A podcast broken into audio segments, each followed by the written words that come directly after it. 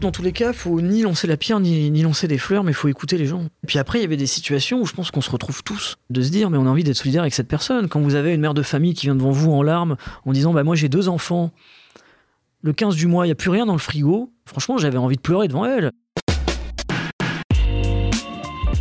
Bonjour à toutes et à tous, je suis Alexandre Mars et vous êtes sur RCJ. Je suis ravi de vous retrouver pour un nouvel épisode de Pause, le podcast où on prend le temps. Le temps de s'arrêter, le temps d'écouter, le temps d'explorer, le temps de rire. Chaque épisode est l'occasion de marquer un temps d'arrêt pour aller à la rencontre de mes invités. Ces femmes et ces hommes sont artistes, chefs d'entreprise, écrivains, entrepreneurs, sportifs ou activistes, et ils ont accepté, le temps d'une pause, de nous livrer les dessous et les secrets de leur parcours.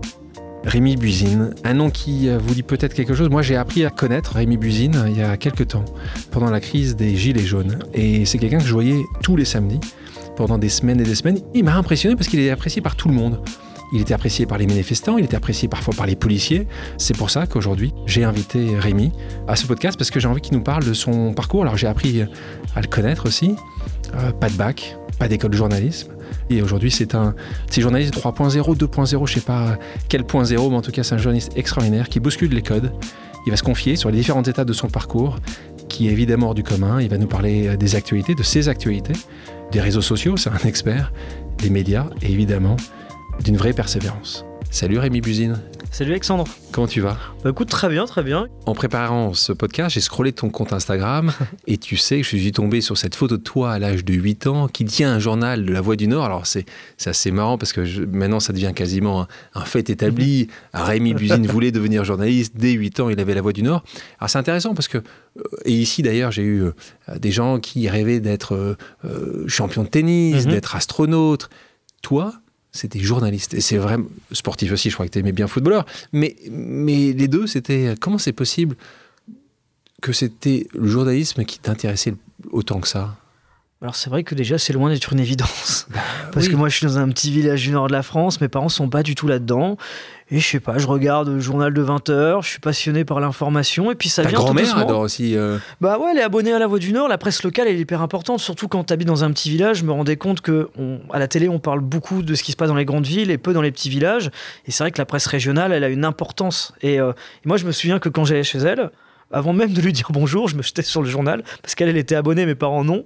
Et moi, j'apprenais à lire. Et à ce moment-là, je regardais ses Mais articles. tu regardais en quoi le premier? Enfin, Tu reprends le journal de la Voix du Nord, la PQR, donc qu'est-ce que, qu'est-ce que tu regardais en premier à l'époque? Bon, à l'époque, c'était le sport. C'est- ah, ouais, le même. sport, déjà. Ah, ah. Il y avait déjà. Le RC Lens. alors, RC Lens tout de suite. RC Lens tout de suite, c'était de voir un moyen. peu. hein, Beaucoup moins. C'est pourtant j'habite plus proche de Lille à l'époque. Là, on Euh, parle de Landas, hein, c'est là où- Landa, petit village du nord de la France, pas très loin de Lille, mais euh, Mais toi, c'était RC. voilà. c'est- Mon cœur m'amène à Lens parce que c'est les tribunes populaires, parce que c'est euh, l'ambiance, euh, c'est euh, aussi ce qu'on vit humainement autour du stade, et c'est ça qui m'a attiré, même encore plus que le football en fait. Ton papa a été donc ouvrier, Ouais. euh, ta maman euh, femme au foyer, tu as un frère, et c'est c'est intéressant de le souligner, qui a pas 5 ans de plus que toi, pas 10 ans de plus que toi, mais 18, 18 ans plus que toi. Euh, co- comment tu décris, euh, c'est un, déjà ton enfance, heureuse, compliquée, difficile Mettons de côté tes résultats scolaires Ouais. qui sont médiocres, on va dire ça. On peut dire ça sans On peut problème. dire ça. Mais av- avant ça, euh, t'es quel type d'enfant t'es à ce moment-là? Hyper actif. Je sais que pour mes parents c'est difficile, en plus ils m'ont eu tard, donc euh, voilà, je bouge beaucoup. Et mon frère justement, comme on a un écart d'âge assez important, lui il est un peu dans cette euh, plutôt autorité que, frère, que grand frère, parce que euh, voilà, et, moi quand j'ai 4-5 ans, il en a déjà 23, et C'est dans second qui, papa, quasiment. qui aide un peu mes parents à gérer un enfant turbulent, mais qui a une enfance heureuse. Voilà, dans un petit village, avec de l'espace, un jardin, à jouer au foot avec des amis, à essayer de de m'évader l'esprit aussi justement justement du quotidien de l'école qui était compliqué pour moi parce que c'est vrai que c'est difficile de mettre ça à côté parce que le parcours scolaire compliqué ça joue sur le moral au quotidien, on se sent parfois dévalorisé. Moi, tout au long de mon parcours scolaire, c'est ce que j'ai senti, c'est d'être dévalorisé. Donc du coup, on essaye de trouver des échappatoires. Et l'une d'entre elles, bah, c'est ce qu'on disait, c'était le sport et c'était le foot. Et quand tu quand es dévalorisé, tu es dévalorisé, donc tu redoubles déjà ta sixième, on te met dans une voie de garage en cinquième.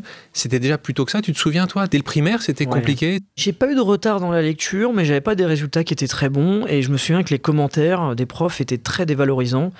Et ça fait énormément de mal parce que quand tu es tout petit et encore plus à l'adolescence, c'est à ce moment-là que tu construis ton intérieur, ta personnalité. Et quand tu entends des adultes euh, qui justement sont avec toi au quotidien te disent Bah non, il faut le mettre dans tel domaine-là, il est pas bon pour l'école, il sait pas faire grand-chose. C'était les commentaires que j'avais, hein, c'était euh, très dévalorisant. Et en soi, ça te bah, tu l'entends. pas, ça te pousse pas à travailler plus. Et puis même ta confiance en toi, elle est touchée. Ouais. C'est-à-dire que la confiance en soi, euh, elle se construit à ce moment-là. C'est là où on construit euh, sa personnalité, ses idées, sa confiance. Bah, moi, ma confiance, elle était euh, en- vraiment zéro, en train de... Ouais, elle était détruite. Parce que bah, quand tous les jours on vous dit ça, puis même mes parents, ils étaient très inquiets pour moi. Parce qu'on leur disait tous les jours, mais votre fils, voilà, il a, il a 7, 8 de moyenne, il va rien réussir dans la vie. Il faut vite l'écarter du système, qu'il trouve un métier. Et le métier qu'on me proposait, c'était... Bon, on me le proposait pas vraiment. Au final, on me disait, bah, va, va faire ça. Comme ça, tu vas quitter l'école le plus vite possible. Tu travailleras vite. Et puis, et puis voilà. Et donc là, on te dirige vers l'Institut Génec, qui est un établissement d'enseignement agricole. C'est là que, ça- c'est là que ça se passe. euh, voilà, dans le nord de la France. Genet. Là, euh, c'est un peu, un- c'est compliqué, quoi. Ouais, mais tu, en fait, ce que tu me disais, c'est que tu, le- tu le faisais, en fait. Euh, tu le faisais. Tu, on te disait que c'était ça, donc toi, tu t'es dit dans ta tête, ok, bah, je fais ça.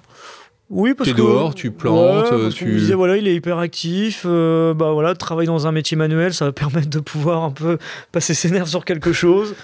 Vous habitez dans un village, donc du coup, il y a plein de gens qui ont des jardins où il y aura du travail à faire et tout. C'était par défaut. En soi, on Ouais. m'avait pas trop demandé mon avis. Et tu lui comment Donc tu t'avances, tu te poses des. Tu, en cinquième, tu poses des questions ou pas Voilà, trop? beaucoup, parce que je, je souffre de ça au final, au fond de moi. Je souffre énormément parce que, en gros, on choisit un peu ton destin à ta place. Ouais. C'est on va dire, bah tu vas faire ça, et oui, enfin c'est bien de me dire ça, mais qui va le vivre, qui va faire ça, c'est moi, c'est pas eux. Et ça, moi, je le vivais pas très bien, mais je m'étais un peu fait une raison parce que j'étais un peu, euh, je vais pas dire seul contre tous, puis les- mes résultats en soi parlaient pas pour moi, Ouais. donc j'avais pas une. T'avais un peu travaillé ou tu travaillais pas du tout? J'étais pas un grand travailleur à l'école, honnêtement. C'est vrai que. Donc J'accrochais pas. T'étais un peu, un peu fautif du fait Ah, que. j'étais, j'ai- ouais. j'étais fautif, hein, clairement. C'était, euh, mais en fait, c'était un, cercle sans fin. C'est un peu, euh, tu commences par le truc, tu décroches un peu, puis on te, dit, bah, non, au lieu de t'aider à remonter, c'est plutôt, bah non. À ce moment-là, euh, vouloir devenir journaliste, c'est comme si je voulais devenir pilote de Formule 1. C'est-à-dire, on parle de quelque chose de totalement inaccessible. Puis on me le disait, parce que moi je me souviens l'avoir évoqué plusieurs fois, mais euh, j'avais des, des- rires énormes face à moi, en mode non mais attendez, votre moyenne, faut la multiplier par deux là, hein, parce que les grandes écoles de journalisme, etc., euh, là vous y êtes loin. Donc euh, en soi, ce rêve, je l'avais au fond de moi, je l'ai jamais enterré. Mais la flamme, des fois, de temps en temps, elle était un peu. Euh, ouais. Et tu as eu quelques profs, d'ailleurs, qui, après que tu sois aussi visible, après que tu sois aussi connu dans ce monde du journalisme, se sont, se sont rappelés à tes bons souvenirs en disant Ah, Rémi Bugine, je me souviens, j'ai toujours euh, pensé que tu allais être journaliste. Est-ce qu'on a eu quelques-uns comme ça? Des éducateurs. Des éducateurs Euh, certains qui m'ont envoyé des messages, euh, quelques-uns, ouais, où j'ai reçu euh, un prof de français notamment qui m'avait félicité, qui disait bah, à cette époque-là, c'était compliqué, mais tu avais des bonnes qualités à l'oral. Il m'a dit tu étais très bon à l'oral, donc il y avait, il y avait quelque chose de ce côté-là, mais au point de penser de devenir journaliste et tout, on était très loin, hein, c'était à l'Institut de Genève. On parle de football. Ça m'amuse parce que ta maman disait justement dans un reportage qui était passé sur ce Broutix en disant que tu aurais pu peut-être être euh, sportif de très haut niveau, euh, justement footballeur au RC Lens, que tu as eu un, un petit problème de santé euh, Mm. lors d'une visite médicale. Toi-même, tu, tu penses que tu es assez honnête pour dire que tu n'aurais pas forcément été le prochain Kylian Mbappé, on est d'accord pas du tout, pas du tout.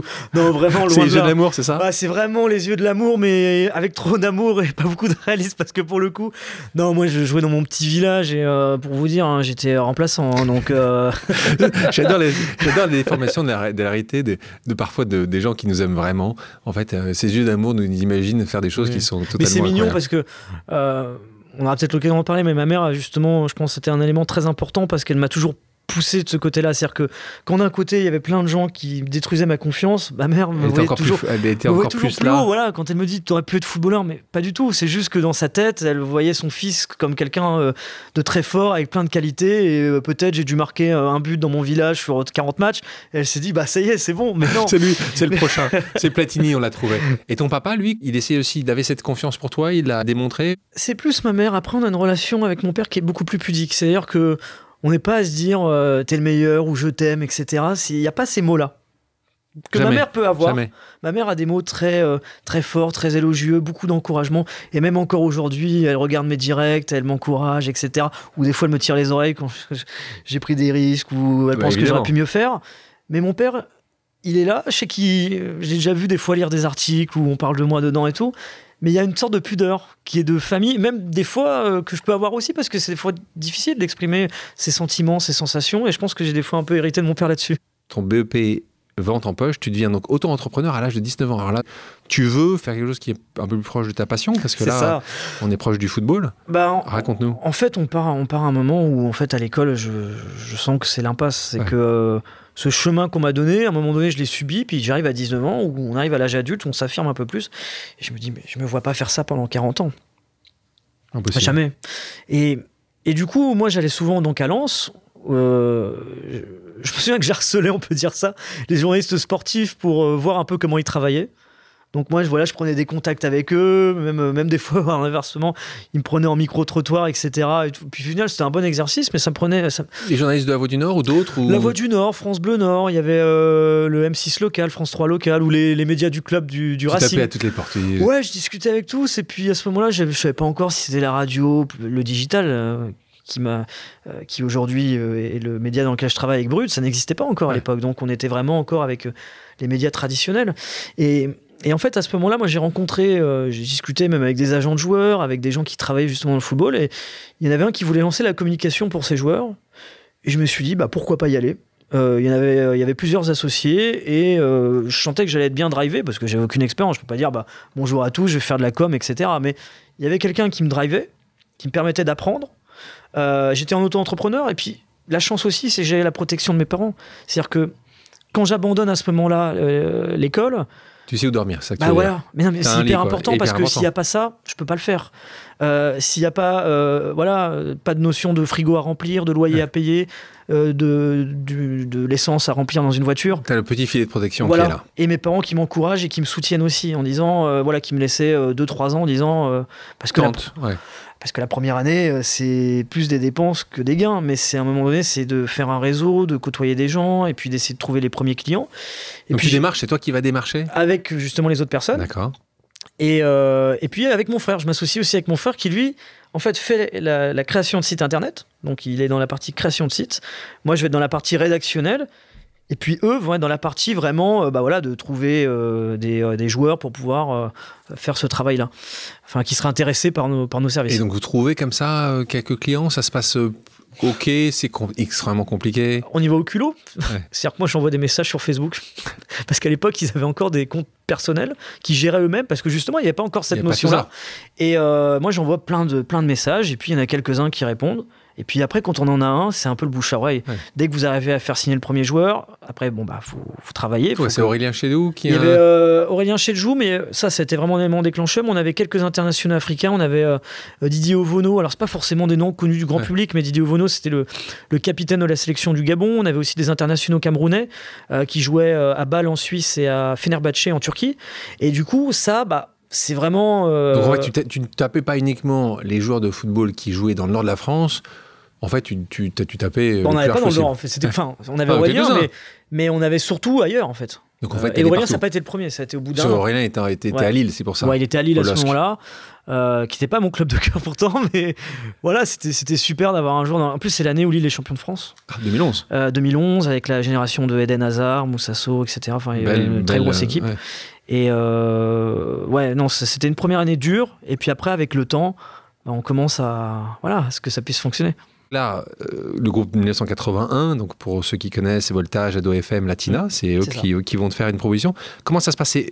Là, c'est toi qui vas taper à la porte C'est euh, le responsable communication qui dit euh, Jeune Rémi, moi j'ai besoin de quelqu'un euh, comme toi. Comment ça se passe euh, très concrètement? Bah, très concrètement, en fait, il y avait quelqu'un dans, dans l'émission qui, euh, qui était dans la prod de l'émission qui s'appelle Jordan et qui me dit Bah écoute, franchement, ce que tu as fait là, c'est cool.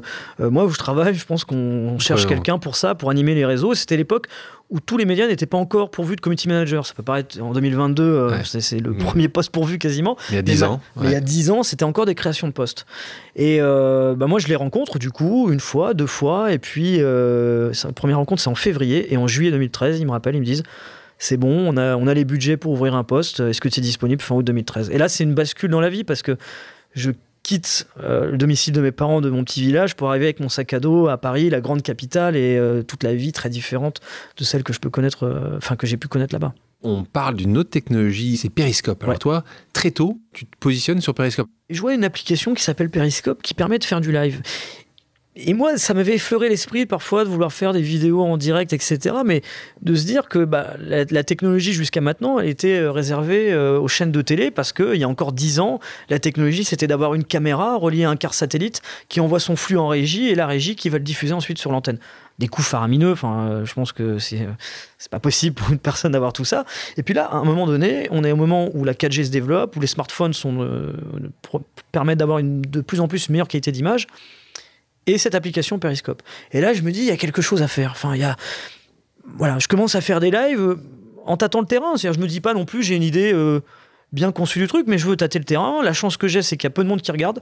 Et tant mieux, parce qu'on se dit, on a envie tout de suite qu'il y ait plein de gens qui regardent, mais en fait, tant mieux, parce que ça me permettait de tester, puis d'être maladroit à l'usage, mais en même temps, tant mieux, parce que c'est comme ça qu'on voit comment ça marche, comment les gens réagissent, comment on filme un événement.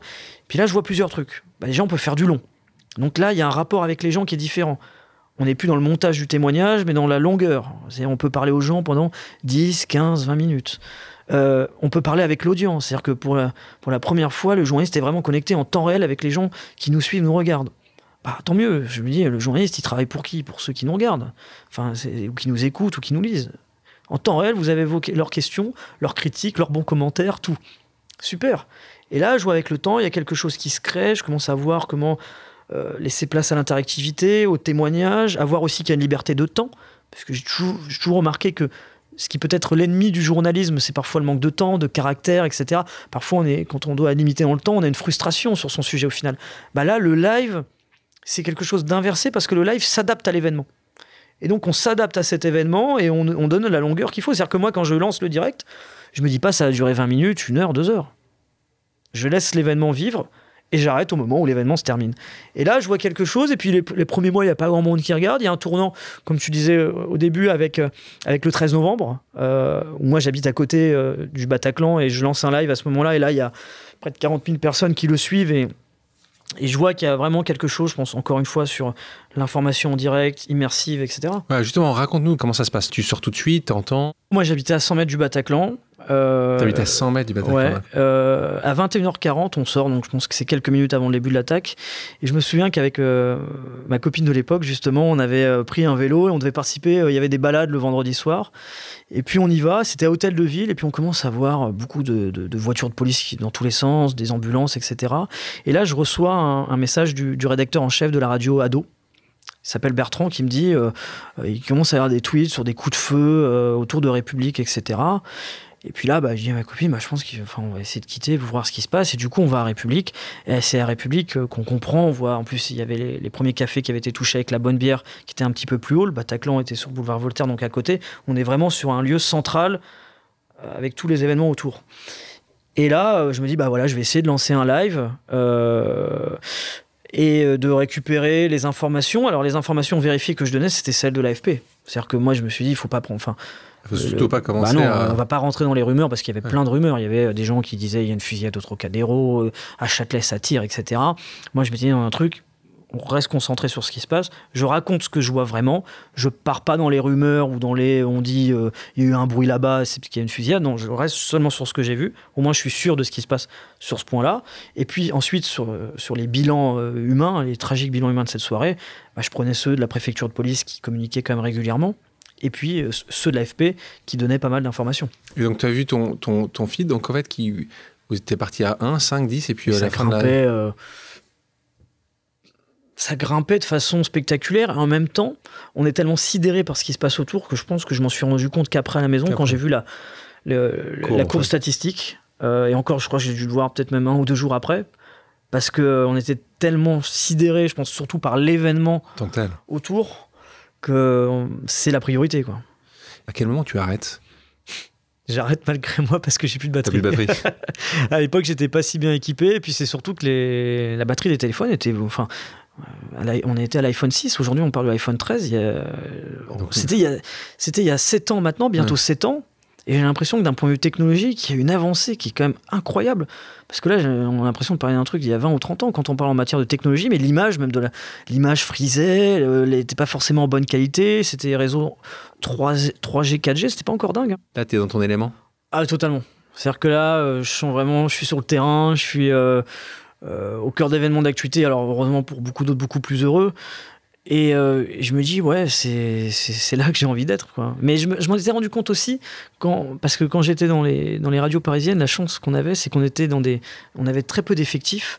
Et c'est arrivé une fois un vendredi soir où il y avait plus de journalistes à la rédaction. Ils m'avaient envoyé pour faire un direct par téléphone, alors que j'avais aucune expérience. Je pense même que je dois bugger un mot sur deux. Mais, mais t'étais heureux. Mais j'étais heureux parce que c'était une expérience. C'était quoi Tu te souviens C'était quoi? Euh, Oui, c'était. Euh... nous rêver. Euh, c'était pas, c'était pas très beau. C'était une prise d'otage dans une banque dans le 13e arrondissement, avenue des Gobelins. C'était un homme qui avait retenu deux personnes, je crois, par rapport à la garde de ses enfants. C'était pas terroriste, c'était une revendication personnelle. Et je m'en souviens que ça dure pendant des heures. Et c'est là où je me retrouve confronté pour la première fois un événement où je vois 20 caméras, les chaînes info en duplex, c'était BFM, ITV à l'époque. Et toi, tu es uniquement avec ton, ton son à faire du micro-trottoir Micro-trottoir avec le micro-voltage. Micro -voltage. Et, euh, et, par téléphone, on avait un flash toutes les demi-heures. Et du coup. Mais ça s'était pas trop mal passé parce que final, je crois qu'ils m'ont renvoyé une deuxième fois. L'année d'après, Nuit debout, printemps 2016, toujours Périscope. Et c'est là où tu vas te faire connaître réellement du grand public. Là aussi, explique-nous comment ça se passe. Pour toi, c'était assez logique, chaque fois qu'il y avait un événement, tu allais être dehors, tu allais utiliser Periscope Là, il se passait quelque chose. En fait, je, regardais Twitter, il y avait le hashtag Nuit debout qui était en top tweet et les gens qui se disaient Mais que se passe-t-il? Et c'est vrai que moi aussi, je me demandais que, bah, justement. Qu'est-ce que c'est? Qu'est-ce que c'est? Et bah, j'habitais pas loin de la place de la République, je me rends sur place, puis je vois euh, des centaines, même des milliers de personnes dès le premier soir qui sont là, qui font des ateliers, qui discutent entre eux de comment on peut changer le modèle démocratique, euh, ils parlent de 6ème République, etc. Je me dis, bon, c'est intéressant, il se passe quelque chose. Et en plus, on était à, un an des, présidentielles, et je, je, commence à lancer un live le premier soir. Et il y avait quand même quelques centaines de personnes déjà qui suivaient, ce qui était inhabituel pour moi, parce qu'après le 13 novembre, c'était quasiment retombé au niveau d'avant. Euh, et là, je vois quelques centaines de personnes qui sont curieuses, qui demandent ce qui se passe et tout. Et puis je, je fais un soir, deux soirs. Puis je crée quelque chose vraiment de conversationnel, où on va d'un stand à l'autre, où l'idée c'est vraiment de, je vais pas dire dans une libre antenne, mais presque, on permet aux gens d'exprimer leurs pensées, leurs avis, puis de, comprendre ce qui est en train de se passer sur cette place. Et puis il y a un tournant, qui je pense c'est un peu un tournant de ma vie, c'est le 2 avril 2016. Je lance un live et ce live va monter à 81 000 personnes. Et euh, L'explication aucune, je sais pas. Toujours pas euh, bah Même, même euh, six ans après. Euh, T'arrives pas à être, sais pas. Non, juste, je me dis que l'événement intéressait des gens, et puis au final, c'est un peu effet boule de neige, les gens partagent, partagent, et puis à un moment donné, il y avait une curiosité aussi forte sur ce qui se passait sur cette place. Les retours de la presse sont élogieux. Euh, Street Press considère que tu développes, et quand même plutôt pas mal, c'est une forme de journalisme moderne. Libération estime que tu inventes un format journalistique. Enfin, tu sais tout ça. Hein. Euh, et tu as même été invité au Grand Journal. Le lendemain en plus. Le lendemain. Mais le lendemain de Sorcor. Là, c'est vraiment très particulier parce que je me... quand mon live s'arrête à 2h du matin le soir des 80 000, il faut savoir que je fais une interview directement pour Rue 89 à l'époque avec un journaliste qui deviendra plus tard un futur collègue à Brut en plus, Benoît Lecor. Donc ça c'est assez euh, un signe du destin. Et puis je me retrouve à faire une dizaine d'interviews le lendemain dans le Grand Journal. Et moi je me retrouve sur un plateau télé en plus où il y avait il y a beaucoup de public. Euh, je suis stressé comme jamais. Euh, mais je, me dis c'est fantastique parce que je le prenais pas sur un truc d'ego personnel de me dire ça y est on va voir ma tête à la télé, mais de me dire mais c'est super, je peux parler de, de, de, cette idée de faire du live streaming sur des éléments d'actu euh, dans des médias, donc du coup c'est de la visibilité. Peut-être qu'il y a plus de gens qui vont vouloir regarder ce que je fais. Et puis ça me permettait aussi d'avoir des contacts dans le milieu de la presse et des, contacts de gens qui pour euh, certains auraient été bienveillants et déterminants parce qu'ils m'auront aidé justement dans mes choix, dont le choix de Brut. Comment tu expliques un, tel succès? Est-ce que ce serait la méfiance potentielle envers des médias plus traditionnels, la manière dont tu traitais l'information, la manière justement dont tu laisses l'information couler? Ah, Explique-nous. Je pense qu'il y a un peu de tout ça. Il y a un peu de tout ça vraiment parce qu'il y a le format, dans le sens où c'est... Euh, voilà, on laisse le temps, le temps. Et, on le voit même encore de plus en plus aujourd'hui. Les gens aiment beaucoup, justement, et je pense que c'est aussi le principe de ce podcast, de pouvoir euh, bah, parler, d'échanger, de, prendre le temps. Et on est à un moment où, justement, bah, il y a très peu ou pas de formats qui permettent de prendre ce temps-là où tout est très calibré, très minuté. Et là, bah voilà, on a le temps d'être en immersion dans un élément, de laisser vivre. La défiance envers les médias, je l'ai remarqué peu de temps après, où j'ai vu qu'il y avait des gens justement qui euh, regarder ce que je faisais parce qu'ils disaient on n'a pas envie de regarder ce qui se passe sur une chaîne info parce que ils nous montrent que une chose et vous ce qui est bien c'est que dans le direct on peut voir l'ensemble de l'événement. Et, euh, donc c'est vraiment un ensemble de choses. Mais le, le, format je dirais quand même en premier. C'est quoi aujourd'hui pour toi l'ennemi du journalisme? Il doit lutter contre quoi? Il doit lutter contre euh, les, pressions, les instrumentalisations, euh, toute forme de pression. Enfin, vraiment, je pense que c'est hyper important. Et la, pression, c'est des pressions parfois même des réseaux sociaux. C'est euh, vous faites un reportage et vous avez euh, plein de gens qui vous vous tombez dessus non pas parce que ce que vous dites est faux, mais parce que ça ne leur plaît pas. Il faut pas se laisser influencer par ça. Euh, et puis faut. T'en beaucoup, as eu beaucoup, toi? Ouais, sur certains événements. Par exemple, vous allez montrer la réalité d'un camp de, réfugiés. Bah, vous pouvez avoir des gens qui vont vous tomber dessus en disant, bah voilà, vous êtes euh, euh, un pro-migrant, etc. Alors qu'en fait, vous avez juste montré ce qui se passe et donner la parole aux gens sans être pro ou anti quoi que ce soit. Mais il y a toujours des réalités. vous montrez des vidéos de, de, violences policières, par exemple. Vous pouvez avoir bah, des gens qui vont dire, oui, vous êtes anti-police. C'est pas du tout ça. Il y a des faits, on les montre, on les contextualise. C'est pas une idéologie, c'est du journalisme, c'est de montrer ce qui se passe. Et à l'inverse, quand il y a des policiers qui ont manifesté pour leurs droits, j'étais là aussi pour le montrer. Et à l'inverse, il y avait des gens qui disaient pourquoi vous leur donnez la parole? Bon, bah, il faut s'extraire de tout ça. Après, je dis pas qu'il faut pas écouter. Il y a des choses à écouter sur la construction, l'autocritique. moi, j'ai plein de commentaires que j'ai retenus pour m'améliorer. Mais quand c'est parfois des gens qui veulent vous dire ne parlez pas de ce sujet, en fait, c'est juste euh, parce que leur idéologie est contraire à ce que vous montrez, bah non.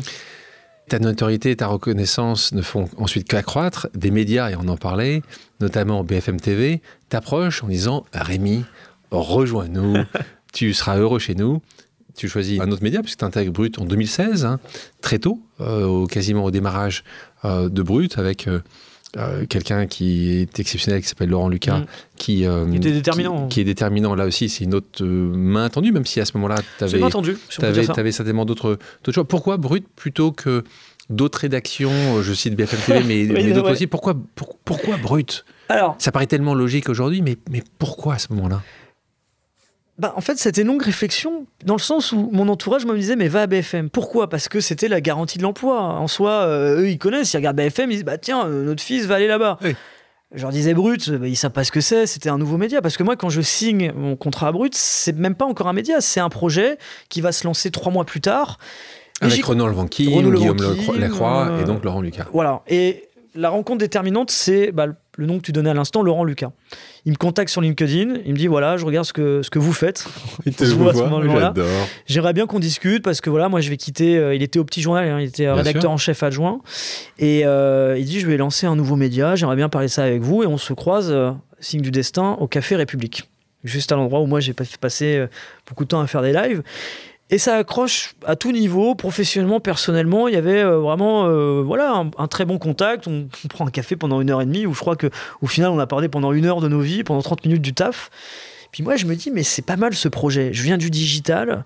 Ils veulent lancer un média en ligne, euh, là où justement, il n'y avait pas encore ça en France. Il y avait des offres existantes à l'étranger, mais il n'y avait pas encore un média 100% digital sur les réseaux. Et le discours, à l'époque de, de Laurent, c'est de dire euh, on voit de moins en moins les jeunes regarder la télévision et donc les JT d'information ou les médias traditionnels, mais c'est pas pour autant qu'ils s'en fichent de l'information. Parce que les médias traditionnels ont fait le constat de se dire ils nous regardent pas, c'est qu'ils veulent plus être informés. Bah, le constat, c'était plutôt l'inverse, c'était de se dire c'est plutôt un problème de support que euh, de fond. Le fond, l'information les intéresse toujours.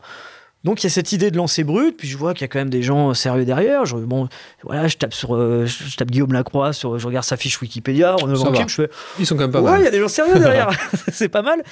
Et puis, euh, et puis j'ai aussi cette chance justement, et ça, je parlais justement des conseils bienveillants, des journalistes qui m'avaient interviewé quelques temps plus tôt, qui m'avaient fait venir sur leur plateau. Moi, j'avais gardé des contacts avec eux, et je leur dis, qu'est-ce que tu penses? Et ils me disent, va à brut, parce que, ok, c'est osé, ok, ça peut se casser la gueule au bout d'un an, mais T'as jamais eu de contrat en tant que journaliste. C'est un truc formidable de pouvoir signer ton contrat dans une boîte qui va naître qui te fait confiance en plus de, rester dans le même format. Parce que moi, si j'allais à BFM aussi, c'était ça. C'est ah, que je quittais mon format. J'aurais été incarnant face caméra, chose que j'avais jamais fait. Là, c'était tu fais du live sur les réseaux, tu viens faire la même chose chez nous, mais on va te driver et tu vas apprendre. Parce que moi, ce que j'avais conscience, c'est que j'avais. payé aussi. Avait aussi ça, contrat de travail, et puis euh, de, de, travailler avec des gens qui ont de la bouteille, de l'expérience et qui pouvaient me faire progresser. Parce que moi, j'avais jamais été au contact vraiment d'une rédaction. Je me dis, bon, bah voilà, c'est des gens qui ont de la bouteille, ils ont de l'expérience, ils vont me faire grandir. Je connais évidemment bien Brut parce que euh, je les accompagne maintenant depuis quelques mhm. années à travers euh, mon fonds d'investissement euh, responsable qui s'appelle Bliss. Brut, grand succès après toutes ces années, puisque tu vois, c'est 17 milliards de vues, 17 milliards de vues. C'est incroyable. Je ne sais pas si vous imaginez, c'est des montants incroyables. C'est intéressant parce que tu parlais d'avoir rejoint cette équipe. Mm. Est-ce que tu as eu un moment hein, le syndrome de l'imposteur? Est-ce que tu t'es dit, j'ai pas la carte de presse, je suis pas journaliste, je me retrouve entouré de gens qui sont des cadors, parce que c'est quand même des cadors, ou, pas, ou jamais Si je te dis que ça m'arrive de le ressentir encore aujourd'hui. Bah c'est parfois des sentiments qui rejaillissent de l'enfance, justement, quand, quand j'étais ado et qu'on me disait que je pouvais pas être bon à quelque chose, etc. Ça peut rejaillir encore aujourd'hui.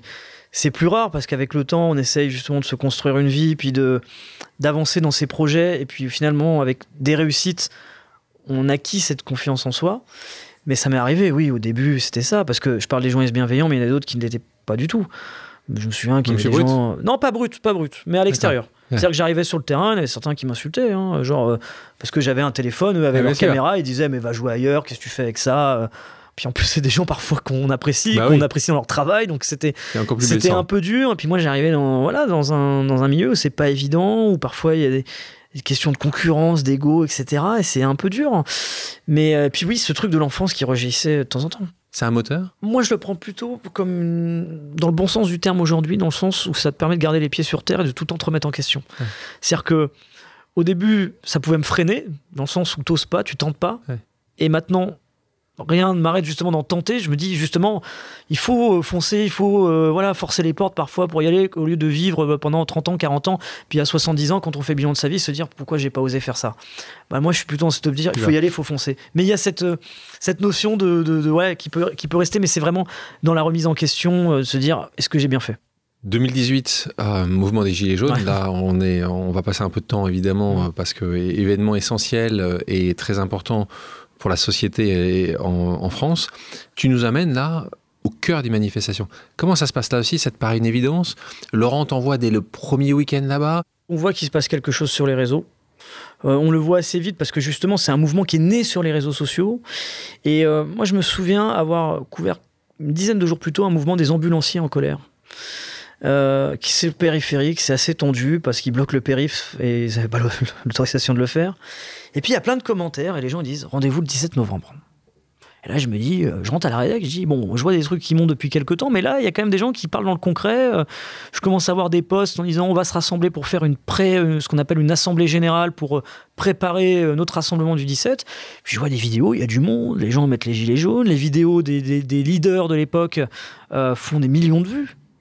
Et là, il se passe un truc. Puis en même temps, il y a des mesures gouvernementales très contestées. Hein. Ça part justement d'une taxe sur les prix du carburant. On pourrait se dire aujourd'hui que c'est pire encore, mais à l'époque, c'était déjà très tendu et les prix euh, ne faisaient qu'augmenter. Et euh, là, ça devient une évidence de se dire, bah voilà, le 17 novembre, euh, le rendez-vous c'était à 6h du matin un samedi, ça pique un peu. mais là, on se met, on se dit, on va y aller. On va y aller avec un motard de presse. C'est un motard de presse, c'est des gens qui sont spécialement formés pour accompagner les journalistes sur le terrain. Voilà, on leur dit on a envie d'aller là-bas, etc. Puis ils sont formés un peu sur des situations qui peuvent être un peu tendues. Ça, ça a été le cas. Donc du coup, c'est et du coup, on est en binôme pendant euh, pendant des mois. Mais ça commence le 17 novembre à 6h à Porte-Maillot sur le Comment s'appelait? Maxime. Maxime, bravo Maxime. Et donc là, 6h du matin, périph, 17 novembre. Voilà, il y a 30 personnes. Et là, on se dit, euh, quand vont-ils venir? Et au final, ça ne fait que monter. On arrive, euh, je me souviens avec d'autres journalistes, on... il y a presque plus de journalistes que de gens à ce moment-là. Mais ça va faire que grandir. C'est-à-dire, on voit 10 personnes, puis 20, puis 50, puis à un moment donné, on en voit des centaines, puis des milliers. Et là, on se dit, bah, au final, la journée, elle commence à devenir assez incroyable. Quoi. Je veux dire, on est sur le périphérique, ça bloque, ça bloque le périph. Puis la porte maillot, bon, bah, d'ici, euh, c'est pas loin de la, des Champs-Élysées. Puis on arrive sur les champs, puis on voit des centaines de personnes avec des gilets jaunes, euh, puis des gens vraiment en colère. Et puis, ouais, il se passe quelque chose. Et là, je me dis, bon, bah, on va essayer de comprendre ce qui se passe. On va aller les voir, on va discuter avec eux, et puis justement profiter du format, d'être sur quelque chose de conversationnel. Avec des questions très simples. Vous venez d'où? Vous faites quoi dans la vie? Pourquoi vous êtes là? C'est la question à chaque fois. à peu près. Puis après, on discute, on échange, mais c'est ça. Et c'est là qu'on voit, bah, en fait, il y a plein de professions différentes il n'y a pas une idéologie politique qui ressort plus qu'une autre. En réalité, il y avait de tout. Il y avait de l'extrême gauche, de l'extrême droite, des gens de la gauche, de la droite, des gens qui n'étaient pas politisés plus que ça. Il y avait même des gens qui avaient voté euh, Macron un an plus tôt, mais qui disaient Moi, c'est pas contre Macron, c'est juste que dans mon porte-monnaie, il n'y a plus rien, il faut faire quelque chose. Et là. Euh, il y a des choses quand même qui ressortent euh, dans, la vie des gens, c'est les points communs. Mon frigo, il est, vide le, 20 du mois où je galère. On part pas en vacances avec les enfants. Noël, c'est, il y en a pas travailler aujourd'hui, ça nous sert plus à rien parce que euh, en fait, on dépense des centaines d'euros dans l'essence et c'est pas indemnisé. Donc du coup, on bouffe un tiers de notre salaire dans, dans des charges, dans des taxes. Et puis on voit, ouais, puis on voit vraiment une France euh, très, euh, très variée. Il y avait des jeunes, des plus âgés, des gens aussi qui découvraient Paris. Moi, c'est ça qui marquait. C'est-à-dire, moi, je discutais avec des gens, ils me disaient, mais moi, la- l'Arc de Triomphe, je l'ai jamais vu. C'est la première fois que je viens. C'est la première fois que je la, je la vois, enfin que je vois l'Arc de Triomphe. Et quand ils voyaient cet Arc de Triomphe, c'était sous les gaz lacrymogènes. Ils étaient déterminés. Certains disaient, mais nous, on va aller jusqu'à l'Élysée. Et là, je me dis, il y a une détermination parce que c'était une colère pour beaucoup qui étaient là depuis des années, voire peut-être plus encore. C'est tombé en 2018, mais elle aurait pu tomber euh, quatre ans plus tôt ou quatre ans plus tard. Mais c'était un truc qui était sous-jacent depuis des années et il fallait que ça pète à ce moment-là. Donc là, toi, tu suis, tu es accepté très vite, très rapidement. Euh, pourtant, ce qu'on disait au préalable, c'est que les journalistes peuvent parfois, et certains journalistes ont été assez mal acceptés Malheureusement, pendant cette, Ouais. pendant- malheureusement pendant cette crise des Gilets jaunes. Toi, tu as eu une fois, euh, c'est arrivé que tu, tu puisses ne pas être accepté ou rapidement, ils ils savaient qui t'étais? Bah là, je- par rapport à la défiance envers les médias, je le comprends très fort, c'est que le format du direct aide beaucoup. Je me souviens, pas forcément à l'acte 1, mais un peu plus tard, d'une femme qui va me dire Mais tu sais, on te répond à toi, c'est pas parce que c'est toi, c'est juste parce que tu es en direct et on sait que tu pourras pas nous couper. je pense que dans tous les cas, faut ni lancer la pierre, ni, ni lancer des fleurs, mais faut écouter les gens. Enfin, et là, je pense que c'était important. Moi, je pouvais comprendre ce qu'ils vivaient, et puis après, il y avait des situations où je pense qu'on se retrouve tous. euh, de se dire mais on a envie d'être solidaire avec cette personne quand vous avez une mère de famille qui vient devant vous en larmes en disant bah moi j'ai deux enfants le 15 du mois, il n'y a plus rien dans le frigo. Bah moi, quand, euh, franchement, j'avais envie de pleurer devant Ouais, elle. oui. Mais c'est logique. Je pense Ouais. que tout le monde, enfin, euh, je veux dire, derrière le, derrière le journaliste qui est là, avec euh, ce qu'il doit avoir comme déontologie professionnelle, la distance qu'on doit avoir avec un événement, ce qui est normal, vous vivez avec des gens qui souffrent, quoi. Quel type d'événement tu préfères couvrir, toi? C'est le moment où ça concerne la vie des gens, quoi. Enfin, c'est quand c'est des sujets de société qui sont très forts. Bah, au moment des Gilets jaunes, il y avait quelque chose de très fort parce que ça concernait des dizaines de millions de personnes. Et puis même, on pourrait élargir aux frontières. C'est, je veux dire, la, question de la probléma- des problématiques économiques, c'est euh, la première euh, au monde, le- la question du pouvoir d'achat.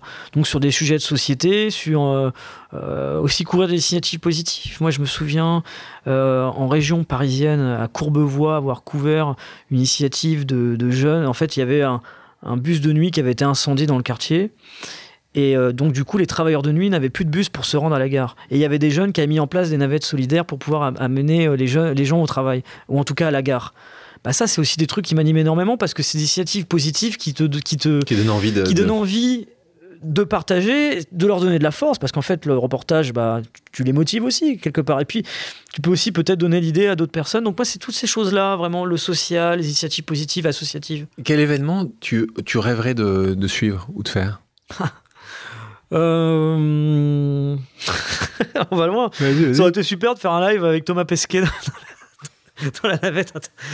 Toi ici ou là-haut? Bah là-haut, c'est encore mieux, Ouais. mais bon. Euh, même d- déjà, ne serait-ce que de réussir à faire un live à distance, euh, ce serait déjà énorme. On a déjà fait des lives euh, sur Terre ensemble, mais Avec dans Thomas- l'espace, je pense que Thomas ce serait quand même super. Et euh, ouais, des choses comme ça, c'est insolite. Puis même, puis même parfois de voyager un peu plus. Moi, je me souviens, l'une de mes meilleures expériences, c'était au Liban, quand il y a eu l'explosion, parce que Quand t'as suivi après avec le président Macron, c'est ça quelques Euh, jours après ou... Ça, c'était le deuxième voyage, D'accord. premier voyage, en fait, ce qui était. C'est un drame absolu, mais ce qui était fantastique à voir, c'était ce que ça avait provoqué de beau aussi humainement. C'est-à-dire, tu arrives dans le quartier, il y avait des milliers de Libanais, et surtout des jeunes qui, qui descendaient de ville à 200, 300 bornes dans un pays déjà qui souffrait énormément économiquement, et qui étaient là pour euh, déblayer les rues, aider les gens, reconstruire déjà les logements. Moi, je voyais déjà des gens avec des parpaings qui essayaient de reconstruire les appartements et tout. Et en fait, il y avait tellement de, de, de choses intéressantes à montrer que c'était fort. Et là, encore une fois, ce qui est, ce qui est, c'est que tu as un drame qui est absolu, mais en même temps, tu as aussi des belles choses à montrer parce que derrière ça, il y y a aussi des belles choses qui se mettent en place. Rémi, je te propose maintenant une pause amicale. Le principe est simple. J'ai demandé à quelqu'un qui te connaît de te poser une question surprise. C'est bon? On écoute. Hello Rémi, très heureux de participer à ce podcast, Pause, avec euh, toi comme invité. Je reste extrêmement touché par notre rencontre qui n'est pas si ancienne que ça. On, a pris le temps d'échanger un peu et j'ai été très touché par euh, le fait que euh, bah, tu me considères comme l'une de tes références et c'est pour moi une fierté parce que tu es aujourd'hui l'une de mes références et l'une des références de nombreux journalistes. Plus qu'une question, c'est peut-être un défi euh, celui de faire comprendre au public à quel point il est important d'avoir de vrais repères et des repères qui soient de l'information estampillée, euh, traitée par des professionnels. Donc, un, en quoi c'est important Et deux, toi, comment tu fais pour avoir ce crédit de l'information journalistique de terrain? Merci et bonne émission. Message d'Harry Roselma qui était ici euh, il y a quelques temps de ça dans ce podcast, quelqu'un que j'apprécie énormément. Il te pose deux questions. Qu'est-ce que tu lui réponds à Harry sur ça? Alors, sur, le premier point, sur la crédibilité, euh, bah, ça, répond un peu à ce qu'on disait précédemment. C'est de se dire qu'aujourd'hui, euh, ça passe, je pense, par l'éducation, d'aider les gens, mais pas être dans la morale. C'est-à-dire qu'on ne doit pas dire aux gens, faites ci, faites ça. C'est de donner des clés aux gens pour essayer de comprendre l'information, de voir ce qui est fiable, de ce qui ne l'est pas, des ficelles qui sont parfois faciles à voir, mais dont on comprend pas forcément quand on est le grand public, quand on arrive sur Twitter, euh, comme ça qu'on voit un tweet énorme avec une information, c'est comment les gens peuvent l'analyser et comprendre facilement si c'est vrai ou faux ou s'il faut avoir un doute avant de la partager. Et puis après sur la crédibilité, c'est euh, je pense un lien euh, que moi j'ai toujours voulu créer avec les gens. On a la chance aujourd'hui avec Brut d'avoir un média où on est en contact direct avec son audience et pour le bon et parfois pour des choses plus compliquées, mais des choses plus compliquées qui sont parfois hyper intéressantes, c'est qu'il y a des gens qui vous posent des questions parce qu'ils comprennent pas pourquoi vous faites ce reportage et pas un autre, pourquoi vous avez filmé ça et pas ça, pourquoi vous êtes là et pas un autre endroit. Et moi, dans les commentaires, j'essaye toujours de prendre ces commentaires-là, même des fois des commentaires euh, très négatifs, de dire ben ouais, qu'est-ce que vous foutez là Et de leur expliquer, ben, je, suis à cet endroit-là parce que des fois pour des raisons de sécurité, parce que euh, j'essaye de montrer certaines choses, parce que mon idée c'est ça, et je réponds beaucoup à ces commentaires-là. Et puis après, j'écoute aussi les commentaires du grand public, c'est sur le fond sur la défiance. Parce que si certains, justement, vont sur des choses parfois alternatives ou autres en se disant la vérité est là et pas et un autre endroit, c'est qu'on a parfois loupé quelque chose. C'est. Euh, le lien avec les gens, mais au-delà de ça, c'est comment on travaille au quotidien. C'est-à-dire que pour nous, en tant que journaliste, une conférence de rédaction, avoir un rédacteur en chef, la hiérarchie, comment on construit son reportage avec les monteurs, comment on le diffuse, etc. C'est notre quotidien. Mais les gens, eux, ils ne voient, entre guillemets, que le produit fini. Et c'est bien de leur expliquer. Moi, je trouve que c'est, super de pouvoir montrer comment on travaille. Et moi, ça m'est arrivé des fois d'avoir des gens, notamment dans des mouvements sociaux, qui viennent vers moi avec une défiance aussi envers moi, en me disant, mais qu'est-ce que c'est que ça? Euh, euh, Ça m'est déjà arrivé, oui, pourquoi vous avez tel actionnaire à des trucs comme ça. Et mais moi, je discute avec eux, je leur dis, bah, écoutez, euh, oui, on a tel actionnaire, mais il m'appelle pas tous les soirs pour me dire quoi faire. Il m'appelle jamais, même. Parce qu'on a notre indépendance, on fait notre travail, et, ça, c'est important. Comment on travaille au quotidien? Bah voilà, euh, le fait aujourd'hui euh, d'avoir un rédacteur en chef, bah, c'est avec lui qu'on réfère, et le, rédacteur en chef, bah, c'est juste sur des questions éditoriales. Tu es un vrai autodidacte. Il y a un événement important, quand même, c'est l'interview du président de la République. Quand on t'annonce que tu vas le faire, tu dors pas la nuit, tu es heureux, Comment ça se passe? Ça se passe aussi au Liban. C'est-à-dire qu'en fait, euh, la première étape, c'est que moi, je vais au Liban, euh, je fais de reportages après l'explosion, euh, une dizaine en tout, avec un accueil formidable, et du coup, bah, cet accueil permet aussi d'avoir des reportages de qualité. Et puis derrière, fin, août, l'Elysée m'appelle, enfin les conseillers presse, en disant Emmanuel Macron va aller à Beyrouth début septembre, est-ce que ça vous intéresserait de faire quelque chose?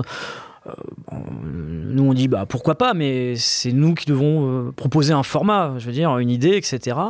Et moi je me souviens dans ces discussions, ce qui est intéressant, c'est qu'ils ont une idée, nous on en a une autre, et on reste sur la nôtre en disant on pense connaître comment ça se passe sur les réseaux, on sait comment ça se passe pour faire un live. Et euh, le live, par exemple, l'idée c'était de le faire sur le porte-avions.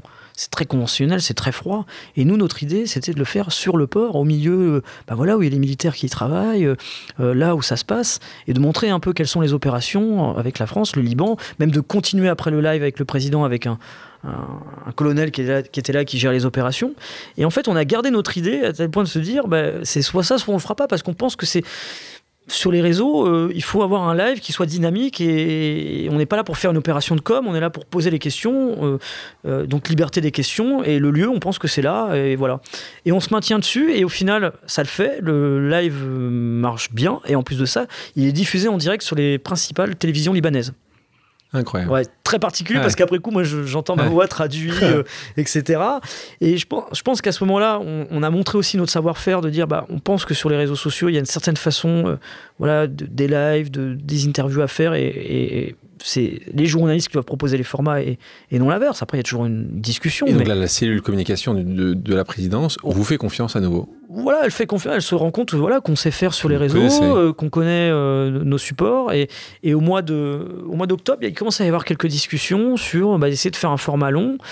Euh, et puis bah, nous, justement, on propose nos idées. C'est de se dire, bah voilà, on, on, aimerait bien faire une longue interview, on a une liberté de ton, de temps aussi, et on leur a prouvé parce que justement on a, fait une interview pendant deux heures et demie, et qu'on aborde vraiment tous les sujets sans en mettre un sous le tapis.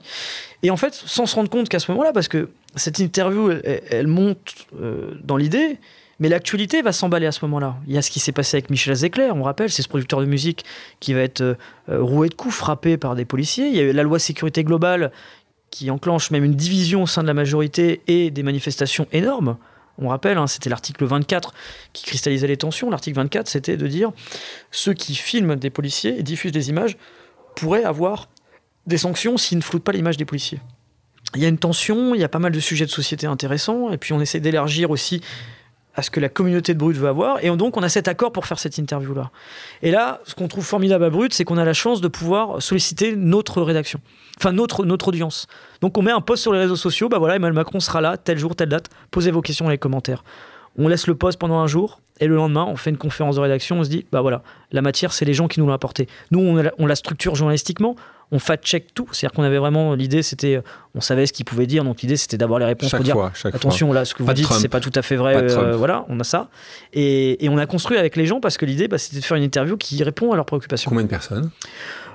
Alors là, euh, je, crois que c'était à peu près. Euh, il y avait 60% des jeunes qui étaient touchés. C'était c'était assez phénoménal sur, sur, les 18, 35 ans. 35 ans, il y avait sur, sur un Snapchat, c'était 5-6 millions. Le live sur Facebook, je crois qu'il devait être à 4 millions. Sur TikTok, il y avait des reprises à 1 million, 1 million 5. Enfin, comment tu as trouvé le président? À l'aise?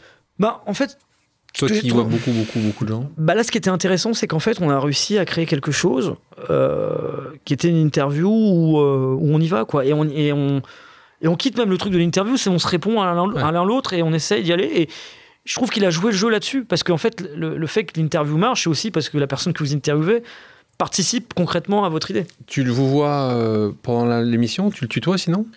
Non, c'est vouvoiement. Enfin, euh, non, il y a pas. Non, non. Pas, et puis même, euh, je veux dire, euh, moi, il y a pas de. Moi, c'est-à-dire qu'avant l'interview, moi, je discute avec personne. Et alors, il y a des choses qui sont hyper importantes à dire aux gens. C'est-à-dire qu'on donne pas les questions au président de la République. lui peut se douter de quoi on va parler. Il est président, donc il sait quels sont les sujets, qui vont être évoqués. Donc il, il prépare à l'avance. Puis il est président, donc il sait un peu de quoi on va parler. il a quand même je veux dire, les sujets d'actualité, c'est qu'il va les retrouver. Mais ça, ça fait partie des conditions qui sont hyper importantes. C'est la liberté de ton éditorial. Et puis, on travaille énormément. Et moi, j'ai une petite anecdote, notamment avec Renaud, et c'est là, parce que tu me parlais justement du stress. Renaud Levanquim, un cofondateur. Voilà, Renaud Levanquim, parce que tu me dis justement, est-ce que tu as, du mal à dormir au moment où 10-15 jours avant, quand je sens que ça approche, je, commence à, voilà, ça commence à être tendu. Et il y a Renaud qui vient me voir et, et, je pense que ça joue tout à ce moment-là.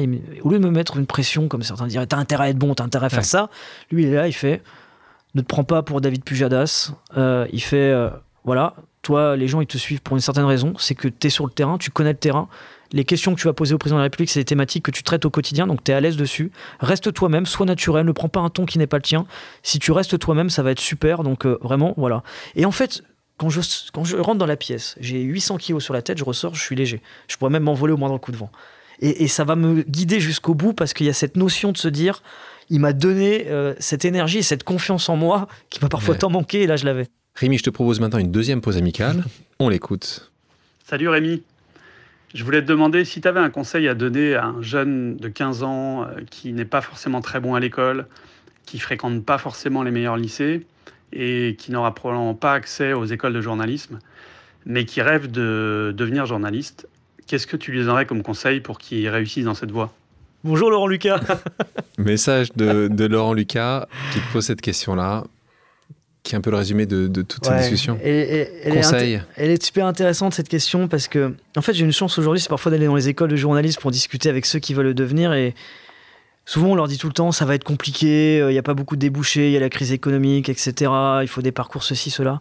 Mais en fait, en réalité, il y a vraiment moyen et il faut y aller. Il faut.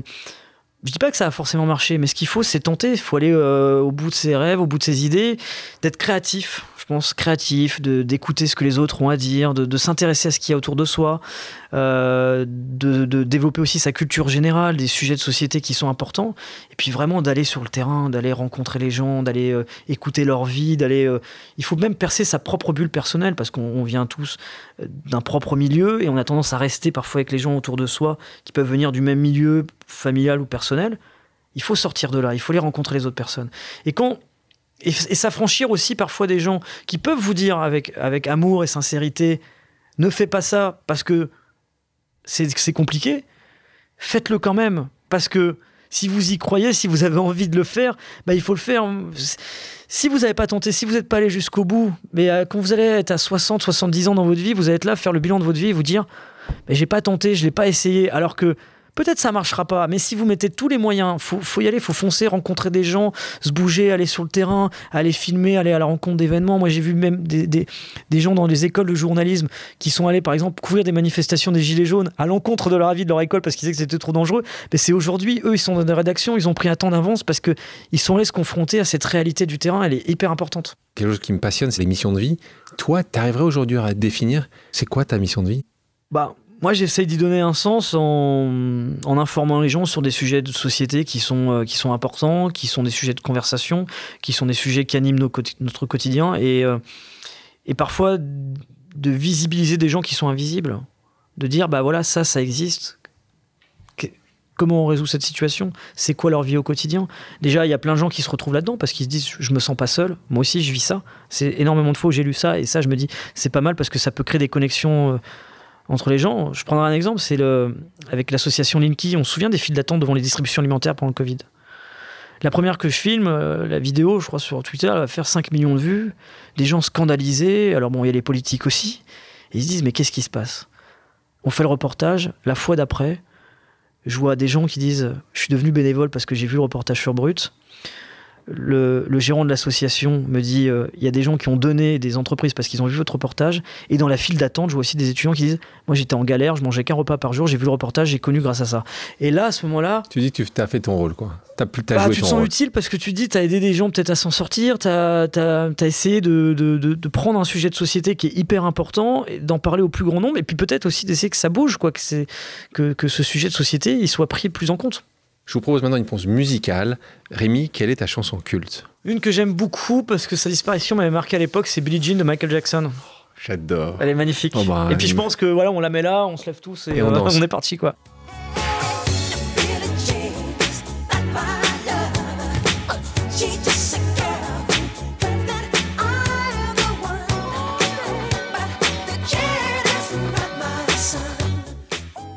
Si les auditrices et les auditeurs ont des questions, peuvent-ils te contacter sur tes réseaux sociaux? Si oui, lesquels? Euh, à peu près tous. Euh, surtout Il tu regardes un peu plus que l'autre ou bah, tu essaies de répondre un peu plus? Surtout Instagram, parce qu'en fait, Instagram, c'est un peu plus simple avec les messageries pour se retrouver.